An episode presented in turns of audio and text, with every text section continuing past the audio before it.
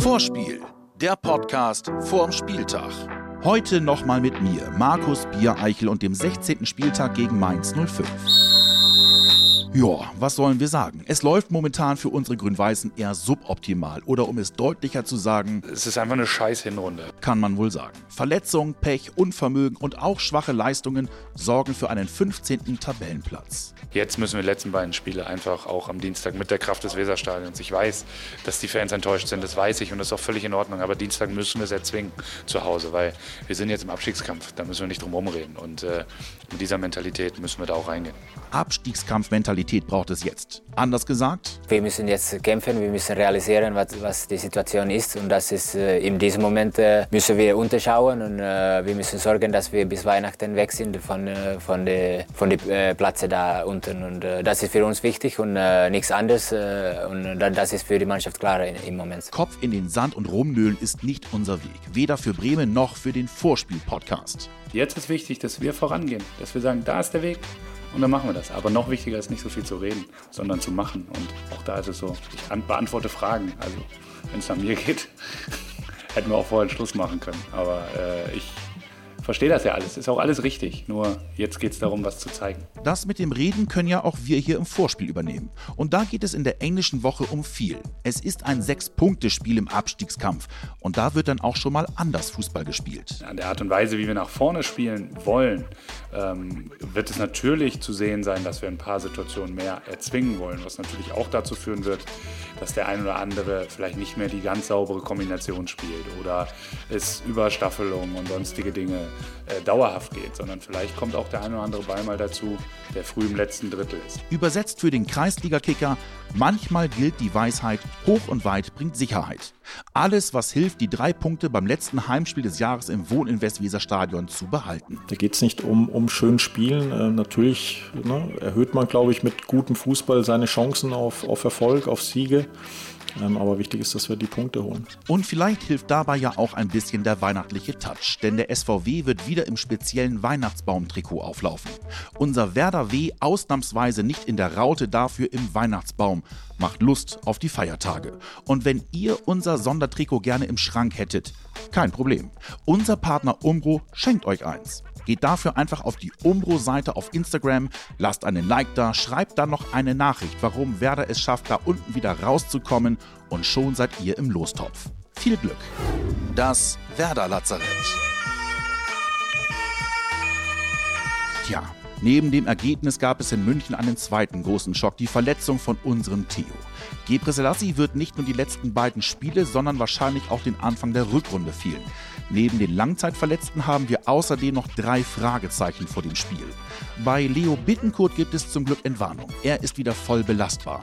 Für wie viele Minuten das am Ende reicht, wird sich dann noch zeigen. Bei Kapitän Niklas Moisander sieht es auch nicht schlecht aus. Dort entscheidet sich aber kurz vorher, ob er der Mannschaft helfen kann. Das gleiche gilt auch für Philipp Bargfriede, aber da geht die Tendenz eher gegen Nein. Spaß mit Fakten. Die Statistik. Spiele zwischen Werder Bremen und Mainz 05 sind selten langweilig. Nur zwei von 29 Spielen endeten torlos.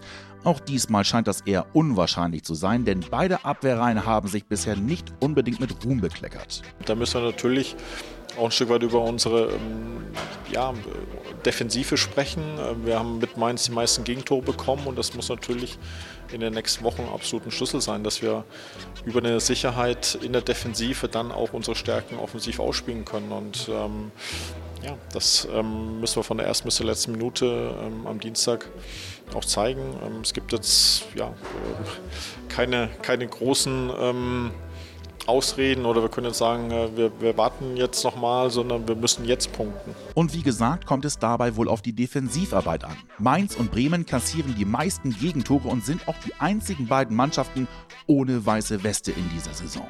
Zuletzt lief es für Werder gegen die Mainzer gar nicht mal so schlecht. Bremen verlor nur eines der letzten fünf Bundesliga-Duelle mit dem FSV bei drei Siegen. Es ist kein Geheimnis, dass Werder sich zurzeit am Osterdeich schwer tut, aber die Mainzer haben auch ein Problem auswärts. 13 von 17 Spielen in der Fremde im Kalenderjahr hat der FSV verloren. Sollte Werder knipsen, wäre es ein Jubiläum. Der erste Treffer gegen Mainz wäre das 1900. Heimtor für Werder Bremen in der Bundesliga. Diese Marke erreichten zuvor nur Bayern München und der BVB. Aktuell stehen wir also bei 1899 Heimtoren. Hm, klingt irgendwie richtig, aber Jungs, lasst euch nicht deswegen vom Tore-Schießen abhalten. Schließlich soll, nein, muss ein Heimsieg her. Und dafür braucht es natürlich die Fans. Mannschaft und Trainer wissen aber, dass sie diese abholen müssen. Das ist unsere Aufgabe, nichts anderes. Dass wir, äh, dass wir es schaffen, dass am Dienstagabend auch ja, in diesem Stadion eine Stimmung entsteht, dass jeder merkt, hier ist, hier bleiben die Punkte, nirgendwo anders. Hier bleiben die Punkte.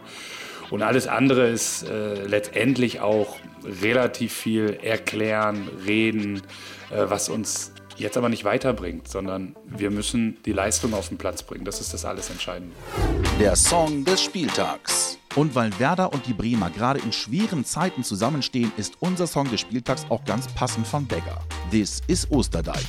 Wir sind die Zwölf, ein Leben lang. Wir geben alles, das ist, was uns keiner nehmen kann. Wir sind die Zwölf. Und hier sind alle, hier sind alle gleich. Das ist Osterdeich. Der Trainer, die Mannschaft und der zwölfte Mann zusammen können das Wohninvest Weserstadion wieder in eine Festung verwandeln. Zwölf. Und hier sind alle, hier sind alle gleich. Das ist Osterdeich. Die Gegneranalyse. Der erste Fußball- und Sportverein Mainz 05 ist ein 1905 gegründeter eingetragener Sportverein aus Mainz.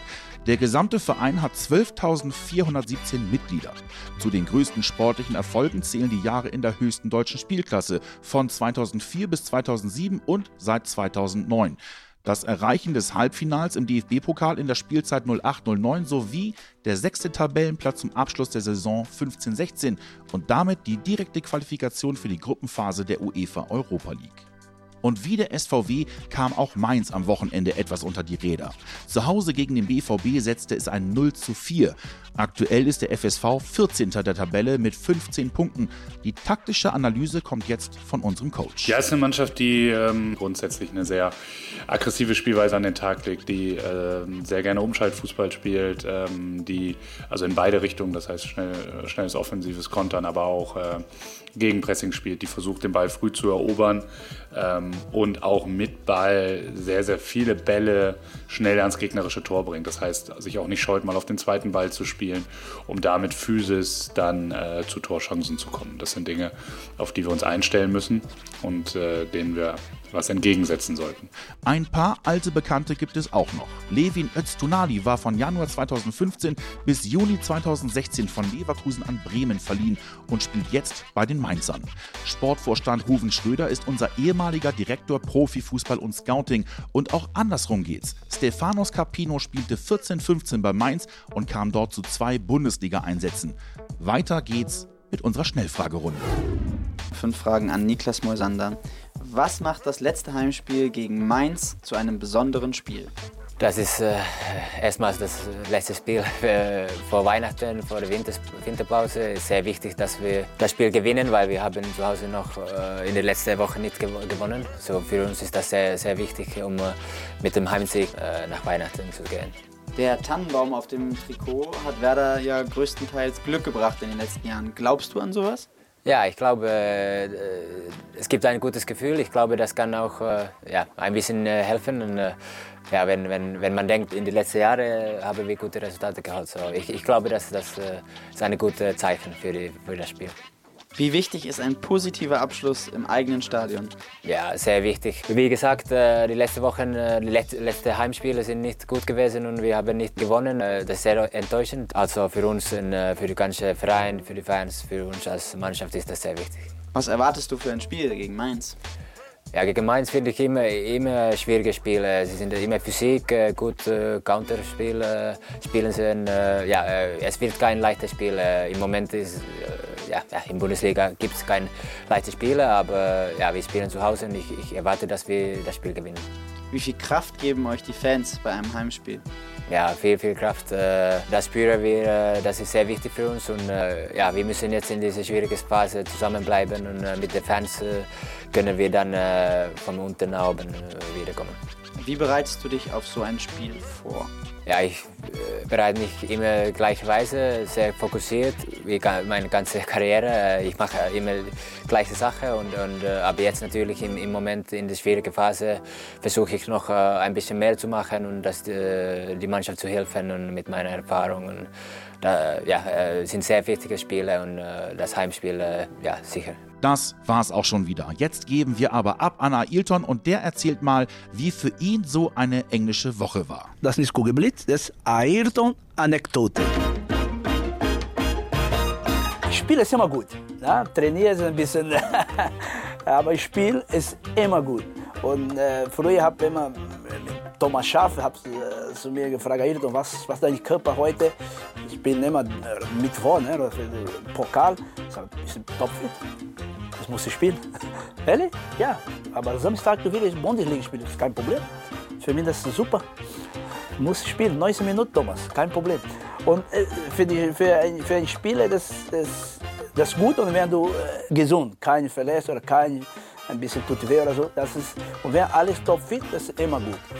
Und ja, natürlich, gegen Mainz ist es immer positiv für Werder Bremen zu Hause. Es ist natürlich es ist eine, eine Konkurrenz von Werder Bremen für diese, diese Phase in, in der Bundesliga, ja, Werder muss äh, gewinnen, das ist klar, 100 Prozent. 3-1, ganz locker. Und ein Tor für Pizarro. Vorspiel, der Podcast vorm Spieltag. Jetzt abonnieren und keine Folge mehr verpassen.